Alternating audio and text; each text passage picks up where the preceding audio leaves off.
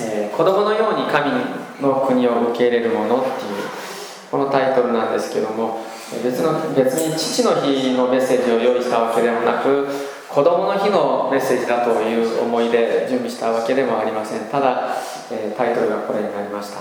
マルコの10章皆さんまず手元にパッと開いておいてください。今日はですねこのマルコの10章全体を通してメッセージを語っていきますので、ま前のスクリーンにも出てはきますけどもとにかくマルコ10章全体を見渡すメッセージとなりますので、えー、まず皆さんの聖書をね手元に開いておいてこのマルコの10章を見るとですね私たちが断片的にパリサイ人の話とか子供たちの話とか金持ちの話とか弟子たちバルテマイと出てきますけどもこれは一連の一つのまあテーマを持って、えー、今日はですね、えー、この全体を見ていきたいと思うんですね。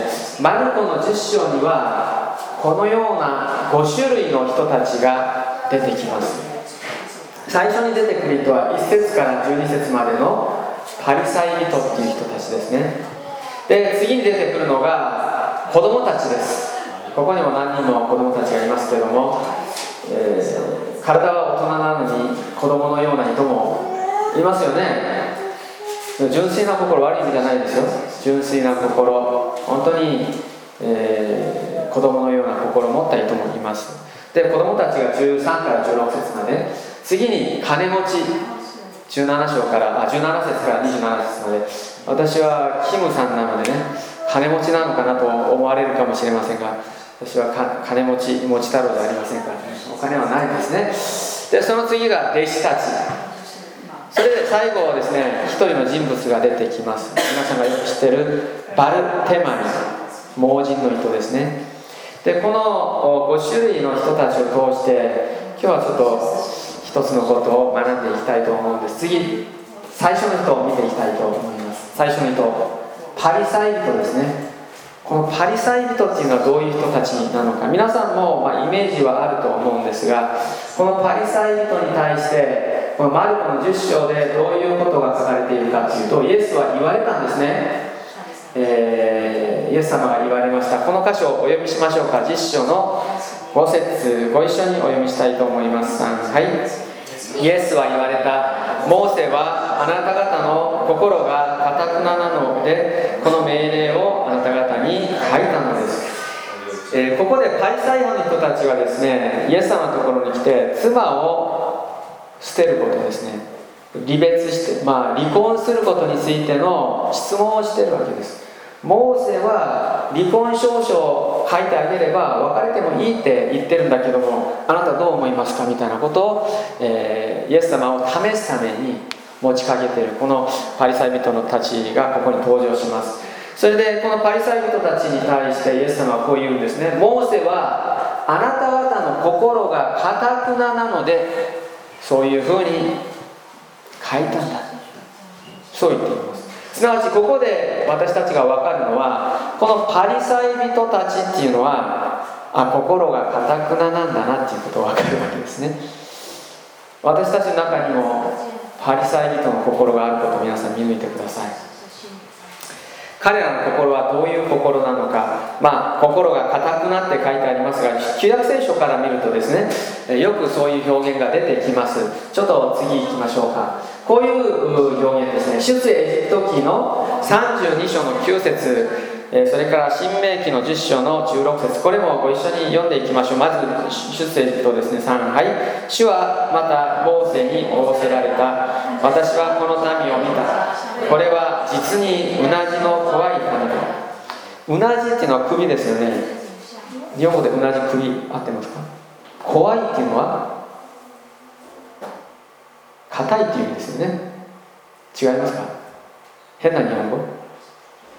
とにかくこのうなじの怖いっていうのは首が硬いっていう意味ですね。私は以前その会社勤めをしていた時に、えー、韓国で、えー、うちの会社は日韓合弁会社で本社がどこにあったかっていうと愛知県の豊川にあったんです、えー、それであの私は日本とのやり取りのその営業管理部にいたので、えー、日本のその本社の営業担当の人とよく電話をするあるいは、え何回かその出張もいて、え研修もいたことあるんですけどもある時ですね、え担当者小林さんっていう人だったんですけど、えその日本の本社の方に私が出張で行った時に、え女性の方が何か「キムさん最近あなたの日本語は小林さんに影響を受けてるの?」って言われて三河弁になってるって言われたんですね その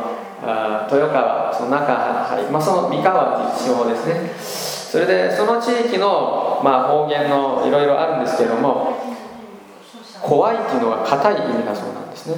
普通一般的にそうなんですか？そこではそう言われる。あこの餅硬くて食べれねえとはそう言うらしいんだけども。すなわちあ怖くて食べれないっていうのをえー、硬くて食べれないっていうそういう意味だそうなんですね。ですからうなじの怖い痛みっていうのは首が硬くてすなわちこの言葉の意味が先ほどイエス様が、えー、マルコの10章5節で言った心が硬くなこれはうなじが怖いということです。新明記の10章の16節ご一緒にこれもお読みしましょう。3はい。あなた方は心の包皮を切り捨てなさい。もううなじの怖いものであってはならない。すなわちうなじが怖い。うなじの怖い。この首が硬いっていうことは心の包囲包皮を切り捨てていない状態。割礼っていうのをユダヤ人は受けますよね男性は。でも肉体の割礼を施しても心の割礼を受けていなければいけないということを主が言われているわけですね。すなわちうなじの怖い心の割礼を受けていない状態であるということがその状態です。このパリサイ人たちの心の状態というのはかたくなな状態ですね。うなじが怖い。心の割礼を受けてない状態です。それとは対照的な人たちが次に出てきます。次行きましょう。子供たちですね、えー、ここで子供たちやったって思わないでください。子供たちもうなじが怖いことがあります。で霊的な意味でこれを受け取っていきたいと思いますね。マルコの10章の14節に、えー、そのことが書いてあります。ご一緒に読んでみましょうか。3はい。イエスはそれをご覧になり憤って彼らに言われた。子供たちを私のところに来させなさい。止めてはいけません。神の国はこのような者たちのものです。子供たちがイエス様のところに来た時に弟子たちがですね、えー、叱ったんですね。やかましい。子供たちあっち行けって言ったわけです。そしたらイエス様がそれをご覧になって憤ったんですね。彼らに言われた。子供たちを私のところに来させなさい。止めてはいけない。神の国はこのような者たちのものです。じゃあ子供たちのようなもの神の国に入れるのは子供子供のようなものでなければならないって言ったんですがここで神の国はこのような者たちのものですって書いてあります。皆さん神の国はこのような者たちのものですって聞いた時についこの前まで私が連続メッセージで参上のメッセージをしました。パッと思い浮かぶメッセージありますか？箇所。マタイの5章の3節ですね。下に書いてあったんですね。心の貧しい者は幸いです。天の御国はその人たちのものだから。これとかぶってるんですね。すなわち子供のようなこのような子供のようなものっていうのは心の貧しいものだっていうことがここで分かります。じゃあ心の貧しいものっていうのはどういうものなのか。子供についてのこの並行箇所ですね。マタイの福音書にもこの箇所が出てきます。同じ記事ですね。ちょっと表現が違ったりしますがマタイの18章の3節から4節でそのことを見ていきましょう、えー、もう一回押してもらっていいですか？はいこれをご一緒にお読みしたいと思います。マタイの18章の3節から4節3はい。誠にあなた方に告げます。あなた方も悔い改めて子供たちのようにならない限り決して天の御国には入れません。だから子供この子供のように自分を低くする者が天の御国で一番偉い人です。子供のようになるっていうことは心の貧しいものになるということであるとさっき言いました。じゃあ心の貧しい状態っていうのはどういう状態なのかここに書いてありますね。子供のように自分を低くするもの。それが心の貧しいものでありそれは子供のようになるっていうことのイエス様が言わんとしている意味なんですね。でここでですね皆さんに、えー、まあその自分を低くするっていうことについて、まあ、お話ししたいんですけども今日のテーマはですね、え、最初のメッセージのタイトルは「子供のように神の国を受け入れるもの」と言ったんですがすなわち子供のようになるということは、まあ、結論をここでちょっと言います。それは謙遜さです。自分を低くする。先ほどのパリサイ人と今出てくるこの子供たちこの次に出てくる金持ち弟子たちバルテマイと皆さん比較してみてください。そこでイエス様が言われているのは心の貧しい状態すなわち子供のようになる状態自分を低くする、まあ、一言で言うならば謙遜さ。についてここは語っています。でも謙遜さについて聖書は重要なことを私たちに教えています。私たちがあ謙遜って言ったらああの人謙遜だよねとかあの人すごくへりくたってるよねとかああの人高慢だねとかそういう基準で私たちはあよく自分でこう見る判断もしますけども聖書が言ってる謙遜さっていうのはどこから来るのかっていうね。この前水曜日私ちらっとあこれについて言ったと思うんですけども、えー、この後語ります。すなわちここは子供たちですね。子供のようになるっていうことは自分を低くするっていうことだと言いました。3番目の種類の人ですね。金持ち私たちが一番なりたい人たちです。金持ちになりたいと言いますか。あ一人だけ手を挙げました。本当はあげたいんだけどなんか流れとしてなんかあげちゃいけないような、えー、金持ちになることがなんか悪いかのように。アブラハムの金持ちですよ。そうですよね。イサク金持ち。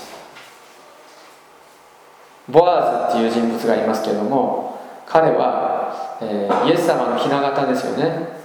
ゴーエーレ。ああの買い戻す人ですね。ボアーズだってベツレムの町の有力者ですから皆さんもこの町の有力者になっていいんです。金持ちになっていいんです。だからここで言われてる本質的な意味を見抜くっていうことですね。じゃあ金持ちっていうのはどういう種類の人間なのか。マルコの10章の20節なんですけどもまずですね皆さんにちょっと聞きたいと思います。質問ですね。金持ちの特徴は何ですか？この中に金持ちいますか？自分が金持ちだなと思い金持ちっていう名字ありますよ日本には。あるんです。ありますよね。金持ち持ち太郎っていう人いますよ本当に。本当に。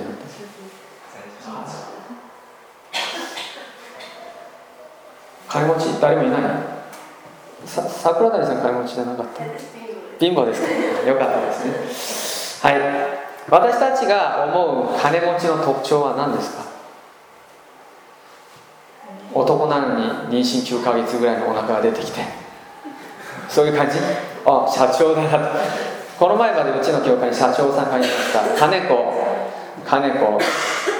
な何何さんだっけ？後ろの祐介金子祐介君社長でだったんですね。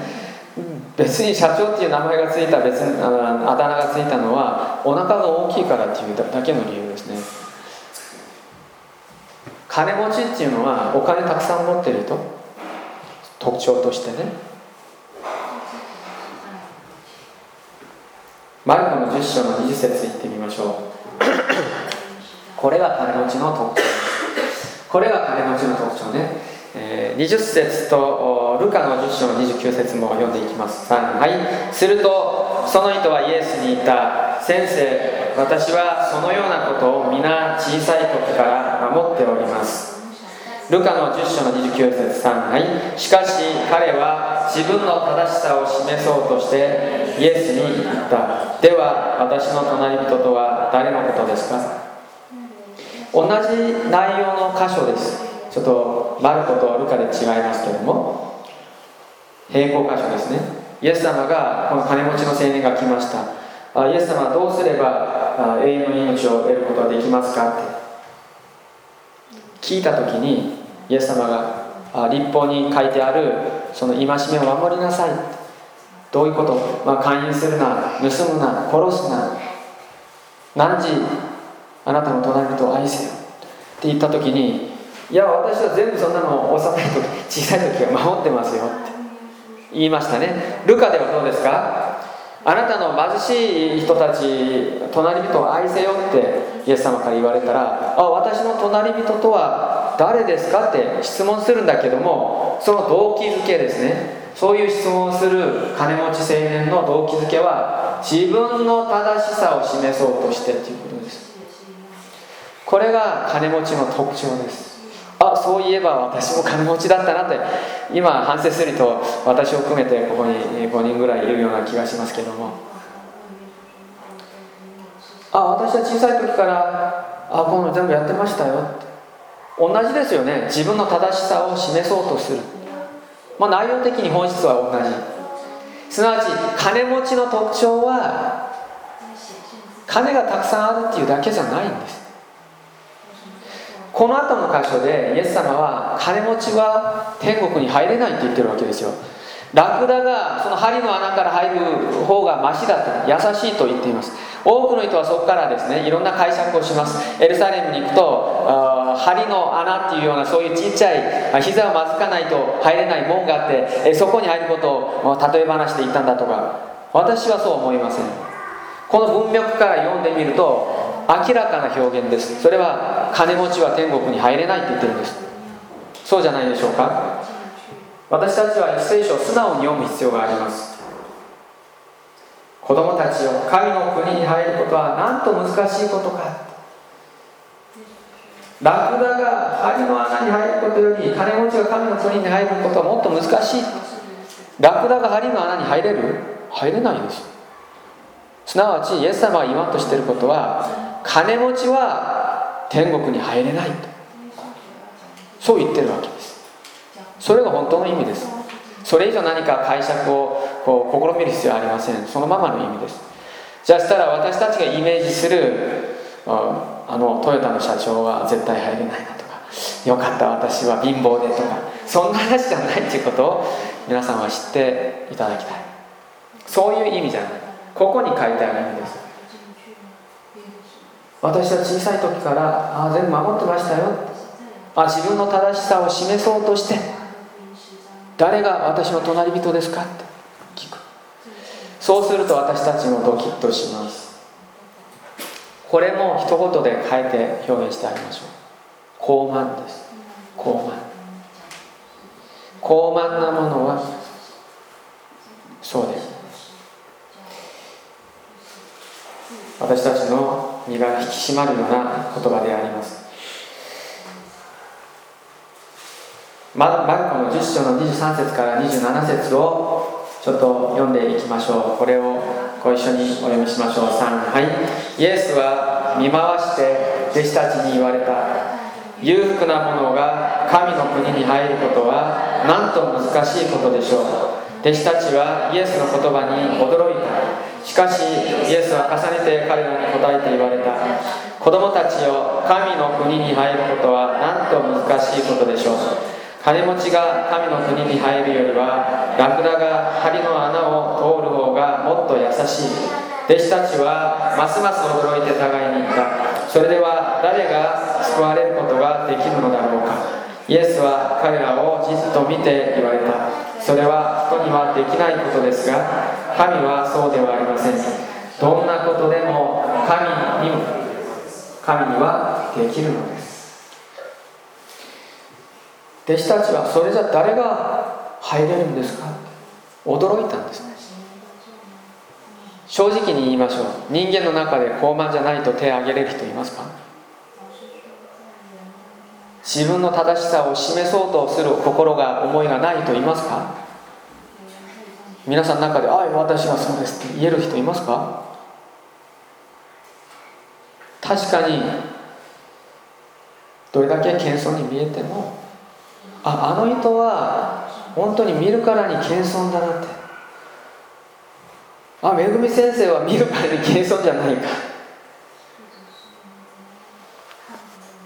申し訳ないけどおそらくそうじゃないと思います。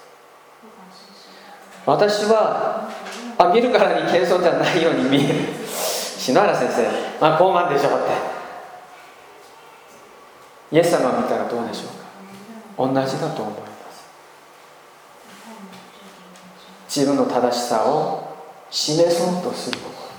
それが高慢です。それが金持ちの心です。裕福な人っていうのはそういう人ですじゃあ私たちがそうじゃないか。入れないって言われるわけです弟子たちがそれじゃ誰が入れるんですかって。誰も入れないじゃないかって言って。イエス様は言いました。それは人にはできない。でも神はそうではありません。どんなことでも神にはできますって言って。このことについてちょっと皆さんにこれから説明はしていきますけどもお金持ちの特徴は金がたくさんあることじゃありません。高慢なことです。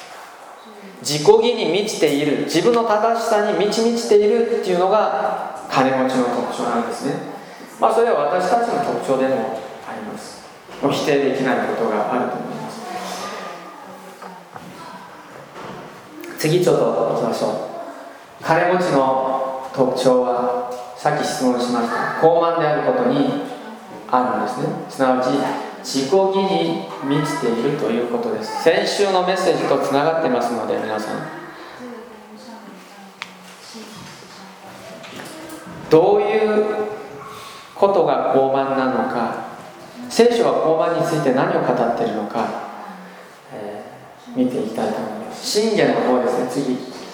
これ私あえて新共同訳にしました。下は新海訳ですね。上の方からまず読んでいきましょう。信玄の16の19節3はい貧しい人と共に心を低くしている方が傲慢なものと分取り物を分け合うよりはいい。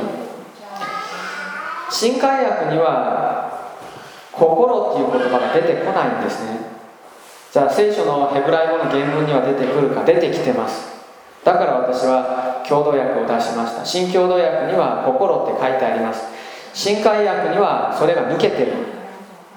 でもこれは「心」と訳されているけども正確ではありません。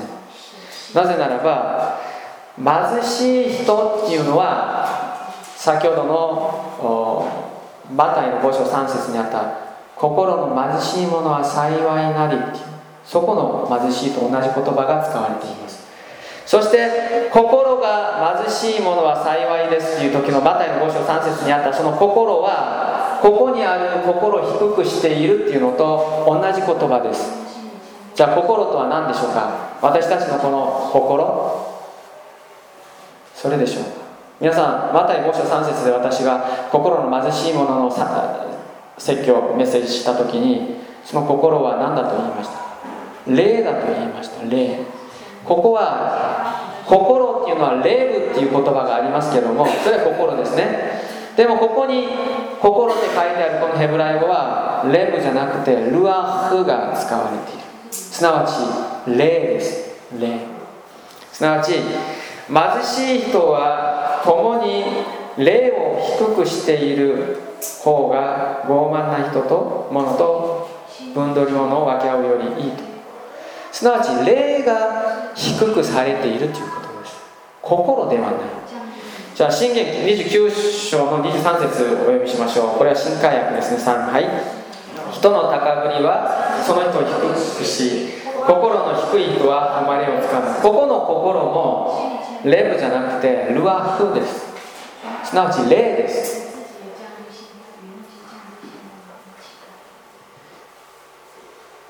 この世の中にはあ見るからに謙遜そうに見える人いますよ。そうじゃないですか。皆さんたくさん見てきたと思います。あの人謙遜だな。へりくだってるなっておそらく国単位で見るならば日本人が一番謙遜じゃないかなと私は思いますよ。これ良い意味です。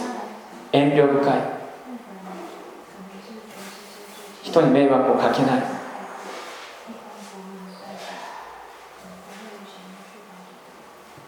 今サッカーやってるから長友がゴール決めたらお辞儀それが謙遜でしょうか。聖書が言ってるのは人間は一人も謙遜な人はいないんです。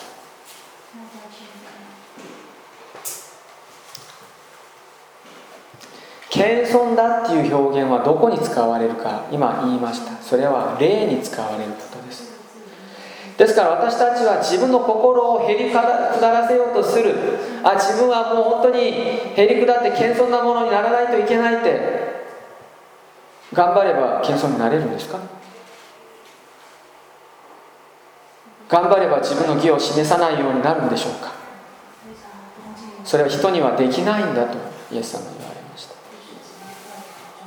私たちが自分のルア霊を低くすることはできるんでしょうか？自分の霊について私たちはよくあ心は自分が今考えてる思ってること自分の魂ということでなんとなくつかめそうだけどもあなたの霊はって言ったら正直に言うと私たちのコントロールの範囲じゃない。んです霊が謙遜になることが必要です。子供がそのようなものであると言えるんですね。えー、この前のトーラースクールである方が質問したんですね、えー、生涯を持ったそういう人たちはあるいはあその知的な障害を持っている人はどうなんですか彼らは知性で神様をきちんと信じて受け止めることできないんじゃないかって。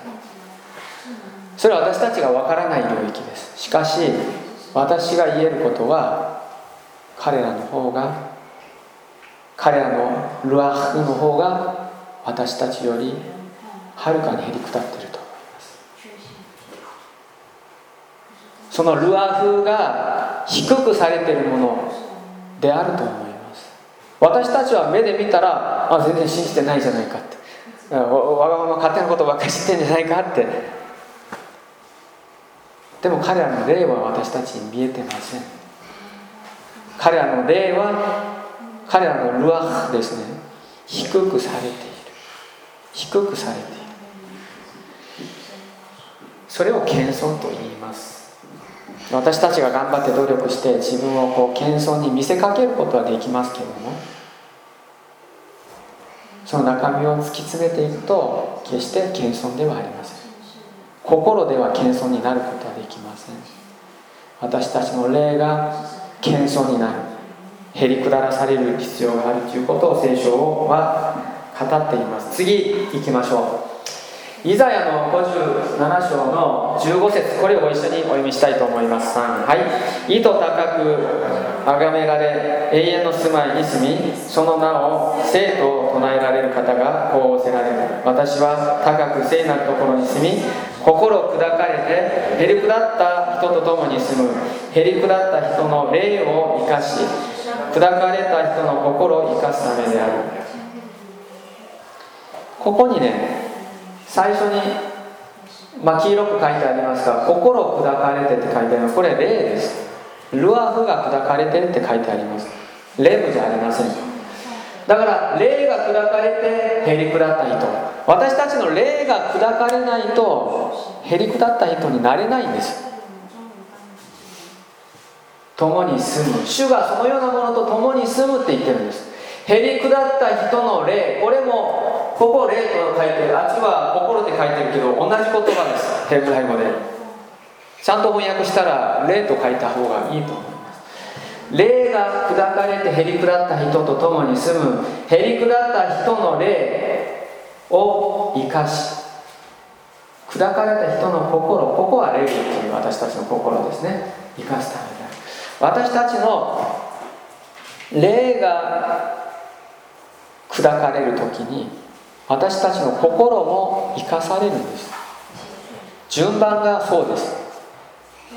自分の心を何とかしようと思っても結局できないんです。まず霊が砕かれることが先にあるわけですね。ここが金持ちの話でした。金持ち特徴は傲慢で。あるなんか金たくさん持っている人だと皆さん思ったかもしれませんが彼はお金がたくさんあったから心配して悲しい顔して帰ったんだと。もちろんそういう、まあ、外側の表面だけ読むとそうです。それもまあそれでいいでしょう。でも本質を読み取っていくならばそれは心の傲慢すなわちルアフの傲慢ですよ。霊の傲慢です。それが金持ちの特徴であります次弟子たち行ってみましょう。4番目の種類。あ私たちがこれですよ。本当に。ここは私たちのことだと思って読んでいたらいいと思います、えー、マルコの10章の28節まずお読みしましょうか。次に37も読みます。読みます。3はい。ペテロがイエスにこう言い始めた。ご覧ください。私たちは何もかも捨ててあなたに従ってまいりました。次も読みましょうか。3はい。あなたの栄光の座で一人を先生の右に一人を左に座らせてください。ヤコブとヨハネが出てきてイエス様にこんなお願いをするわけですね。ペテロは最初にこう言いました。人にはできないが神にはできるとイエス様が言った後にペテロはイエス様私たちはあなたに従うためにご覧ください。全部何もかも捨ててあなたに従ってまいりましたよ本当でしょうか？弟子たちは本当に何もかも捨てて従ったでしょうか。だからペテロも弟子たちも同じ感覚ですね。あ私たち船を捨てた。お父さんお母さんから離れて家も捨ててあなたに従ったじゃないか。確かにそうです。でも捨ててないところなんですね。傲慢を捨ててないんです。あなたの栄光の座で私は右に私の弟は左に座らせてくれ心がルアフ霊ですね。霊が低くされてないままそれを捨てないままイエス様に従っていながらイエス様にペテロは私たちは何もかも全部捨てたんですよって確かに船も仕事も家も捨てたかもしれない。でも彼らはしっかりとその傲慢さ自分の正しさを示そうとする心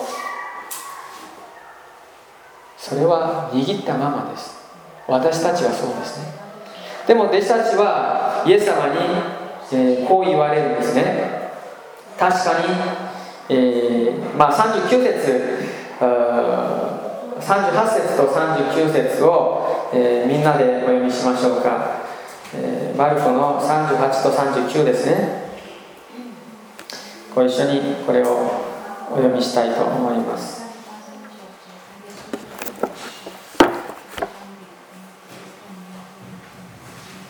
マルコの福音書の実書の38と9ご一緒にお読みしましょう。3はい。しかしイエスは彼らに言われた。あなた方は自分が何を求めているのか分かっていないのです。あなた方は私の飲もうとする杯を飲み私の受けようとするバプテスマを受けることができますか？彼らはできますと言った。イエスは言われた。なるほど。あなた方は私の飲む杯を飲み私の受けるべきバプテスマを受けはします。しかし私の右と左に座ることは私が許すことではありません。それに備えられた人々があるのです。あなるほど。あなたたちは私が飲もうとする杯バプテスマは受けるんだ。確かに弟子たちは何もかも捨てて従ってきたかのように自分たちも思ったんだけどもイエス様がその杯をそのバプテスマを十字架です。ね受け飲もうとした時にちりぢりバラバラにみんな逃げていきました。イエス様が確かにあなたたちは飲む。それを受けるでしょうって。それいつ起こったんですか？彼らが初めてイエス様の杯とイエス様の受けられたバプテスマについて目が開かれたのは使徒行伝の2章ですね。聖霊様が望まれた時です。聖霊様が望まれた時に彼らは初めてその杯を受け取ることができるようになりました。次の御言葉ちょっと言いたいと思います。えー、先週の御言葉先週のメッセージの分かち合いでこれが出てきました。40章イザヤの40章の6節7節ご一緒に3はい。呼ばわれというものの声がする。私は何と呼ばわりましょうと答えた。すべての人は草その栄光は皆野の花のようだ。主の息吹がその上に吹くと草は枯れ花はしぼむ。誠に神は草だ。ここにある草は枯れ花はしぼむ。すなわち私たちが低くへり下らされることです。どういう時にそうなるんですか？主の息吹がその上に花と草の上に吹きつけられる時に花はしぼみ草は枯れる。ここにある主の息吹っていうのは主のルアフって書いてあります。ルアフ・アドナイですね。精霊様の息吹が私たちの霊に吹きかけられる時っていうことです。心じゃありません。精霊様のその息吹がルアフですね。それ精霊様です。精霊様が私たちの霊に吹きつけられる時に私たちは低くされるんです。謙遜にその時初めてなれる。弟子たちがそうでありました。最後の方に行きたいと思います。5番目の5種類目の人ですね。これはバルテマイという一人の人です、えー、マルコの10章の46から52節まで、えー、お読みしたいんですけども読みましょうか一回。ちょっと長いんですけども一緒に46から52までをお読みしたいと思います。皆さんの聖書マルコの10章の46から523はい。彼らはエリコに来た。イエスは弟子たちや多くの群衆と一緒にエリコを出られるとテマイの子バルテマイという盲人の物乞いが道端に座っていた。ところがナザレのイエスだと聞くとダビデのこのイエス様私を憐れんでくださいと叫び始めた。そこで彼を黙らせようと大勢でたしなめたが彼はますますダビデの声を私を憐れんでくださいと叫び立てた。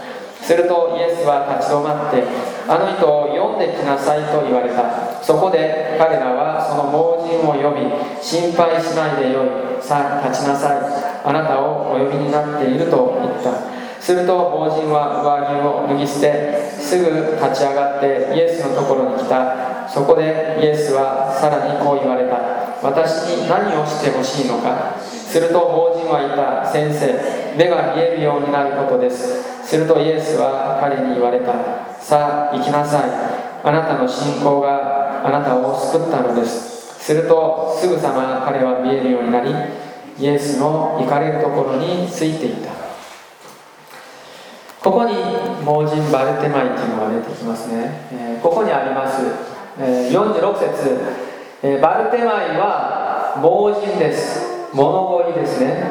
目が見えなくて貧しいことに気がつくっていうことです。私たちは自分たちが霊的に目が見えない。霊的に貧しいものであるっていうことに気がつかないといけないんですね。その次に何をするべきか。47節48節にあります。彼はイエス様に叫びました。私たちもこの叫びが必要です。ダビデのこのイエス様私を憐れんでください。彼はナザレのイエスだと聞きましたけどもナザナザレのイエスっていうのはバカにした言葉ですね。でもその言葉を聞いて彼が口にした言葉はダビデのこのイエス様でした。これはユダヤ人ならばすぐ分かる話です。メシアイエス様って言ってるわけです。救い主イエス様って言ってるわけです。あなたが私たちが待っているメシアですって言ってるわけです。その叫びダビデのこのイエス様私を憐れんでください。この叫びが必要ですね。愛花の3章の23節には私たちが滅び失せなかったのは主の憐れみによるって書いてある。憐れみを主に乞うその叫び。それその彼の叫びによってイエス様が立ち止まったんですね。私たちが「主よ私を憐れんでください」っていうのに主は知らんぷりしていくことはありません。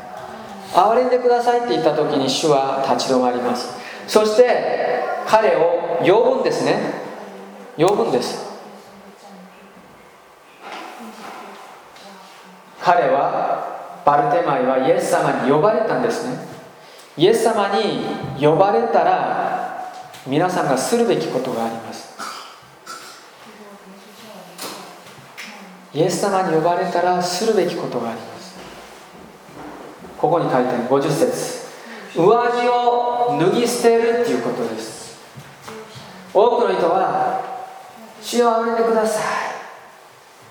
主が読んでくださる時にこれをしない。上着を脱ぎ捨てる。盲人にとって上着ってどういうものだったかこの前言いましたけども盲人物乞いっていうのは何も持ってない貧しい人ですね。道端で生活してるような人だと思います。そうするとイスラエルでは旅の時にこの上着っていうのは毛布代わりになります。夜は寒くなりますユダヤでは。そうするとこの上着を脱ぎ捨てるっていうことは自分の全てを脱ぎ捨てたっていうことなんです。先ほど金持ちの青年にあなたの財産を全部売り払って貧しい人たちに分け与えて私についてきなさいって言った時に彼はできなかった。この盲人はバルテマイは自分の上着を脱ぎ捨てて立ち上がってイエスのところに行ったんですね。次行きましょう。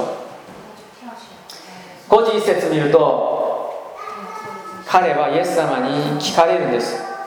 あなたは私があなたに何をしてほしいのか。私に何をしてほしいあなたは私に何をしてほしいのか。そしたらこのバルテマイは先生目が見えるようになることです。そのことを私たちは主に願わないといけません。目が見えるようになることです。皆さん目が見えないことと貧しさがくっついているものですね。でも目が見えるっていうことは霊的な豊かさと結びつきます。ですから彼は目が見えるようになることですと言いました。私たちは霊的に自分自身が盲目であることを知らないといけません。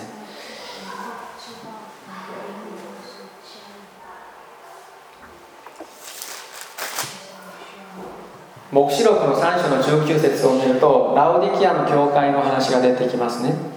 ラオディキアの教会はあ自分たちは飛んでいる。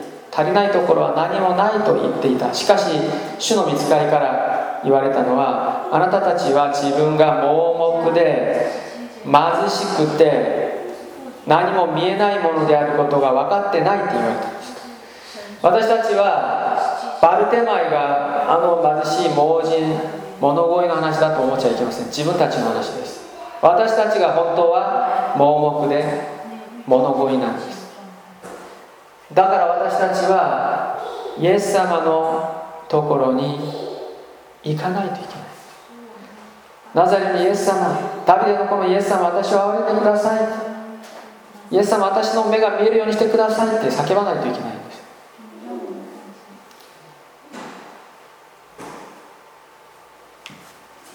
そして最後ですね。彼はイエスの行かれるところについていきます。52節。そこに書いてありますのでご一緒にこれはもう一回読みましょう。3はい。するとイエスは彼に言われたさあ行きなさい。あなたの信仰があなたを救ったのです。するとすぐさま彼は見えるようになりイエスの行かれるところについていった。イエス様はイエス様は彼が言った言葉に答えてないんですね。イエス様は目が見えるようになることですって。何してほしいって。目が見えるようになることだって言ったんです。そしたら愛見えるようになれて言ってないんですよ。あなたの信仰があなたを救った。あなたの信仰があなたを救った。そう言ったんです。彼は見えるようになったんです。もちろん体肉体を負って来られたイエス様のその顔を見たでしょう。でもそれだけ見えたんじゃないんです。何が見えたのか。先ほど弟子たちに見えなかった。イエス様が飲もうとする杯。イエス様が受けようとするそのバプテスマが見えてきたんです。あこの方がダビデの子のイエス。ダビデの子メシアであるということが分かったその時に彼がした行動はイエスの行かれるところについていた。イエス様が行かれるところってどこですか？11章からマルコの11章続きから読んでみてください。エルサレムにその後イエス様が登っていきます。いよいよ十字架の道です。イエス様が行かれるところっていうのはね私たちが思うようなあ目が見えるようになったしハレルヤ万歳のところじゃないんです。もうどんどん稼いで豊かになれるそういうところじゃないんです。イエス様の行かれるところについていたっていうことは彼も十字架の道に続いたっていうことなんです。バルテマイは「主よ目が見えるようになることです」この言葉の意味はね私たちは「あこの目見えるようにしてください」っていうふうに読み取るけどもそういう文字通りにしか読まないんだったらそれはペッチです。ね主よ私の霊の目を開いてください。私の心に割礼を施してください。私のこの霊が砕かれてへり下るようにさせてください。あなたのその信仰があなたを救った。金持ちの青年は決して従えなかったんですよ。イエス様の道に行くことはできなかった。弟子たち最初できなかった。みんなちりぢりバラバラに逃げていきました。後でイエス様が言われた通りに飲みはする。受けはする。後でそうなりました。バルテマイはイエスの道に従っていた。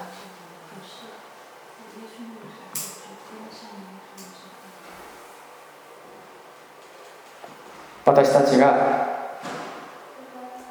このバルテマイの姿を見て自分自身をそこから見出す必要があります。私たちは本当は金持ちでした。決してイエス様についていくことができない。決して神の国に入ることはできない者たちだったんですね。でもイエス様は私たちを召してくださったでしょ。主の弟子として。私たちは主の弟子ですからやっぱり何もかも捨てて従ってるように勘違いしてるけどもなかなか従いきれないところが捨てきれないところがあります。でもイエス様言われます。あなたたちは結局私の杯を飲み私のバプテスマを受けるようになるよって。希望があるんですね。ですから私たちは何をするべきでしょうか。精霊様に祈らなければならない。聖霊様あなたの息吹を私に吹きかけてください。私のこのルアフ霊に吹きかけてくださって私の霊をへり下らせてくださって打ち砕いてくださってバルテマイのようにあなたの道に続くことができる。書いてください。それがバルテマイの願い求め祈りでした。私たちはその本質を見抜いていく必要があります。心でへり下った謙遜な心を持つことはできません。聖書は心とは書いてありません。霊と書いてあります。人にはできないんです。皆さんできると思ったらやってみてください。努力してみてください。できないんです。聖霊様に私たちを砕いてくださるように祈りましょう。それをイザヤの40章の9節を見ると良き知らせだと言っています。それが福音です。福音です。最後にいきます。マタイの18章の3節から4節。これをお読みして、えー、終わりたいと思います。ご一緒に3はい。誠にあなた方に告げます。あなた方も悔い改めて子供たちのようにならない限り決して天の御国には入れません。だからこの子供のように自分を低くする者が天の御国で一番偉い人です。私たちは自分を低くする子供のような霊の打ち砕かれた霊の記念そんなものになることをアルテマリのように願い求めるものでありたいと願います、えー、だいぶ時間過ぎていますけれども今一度総額をお願いします。お祈りしましょう。主よ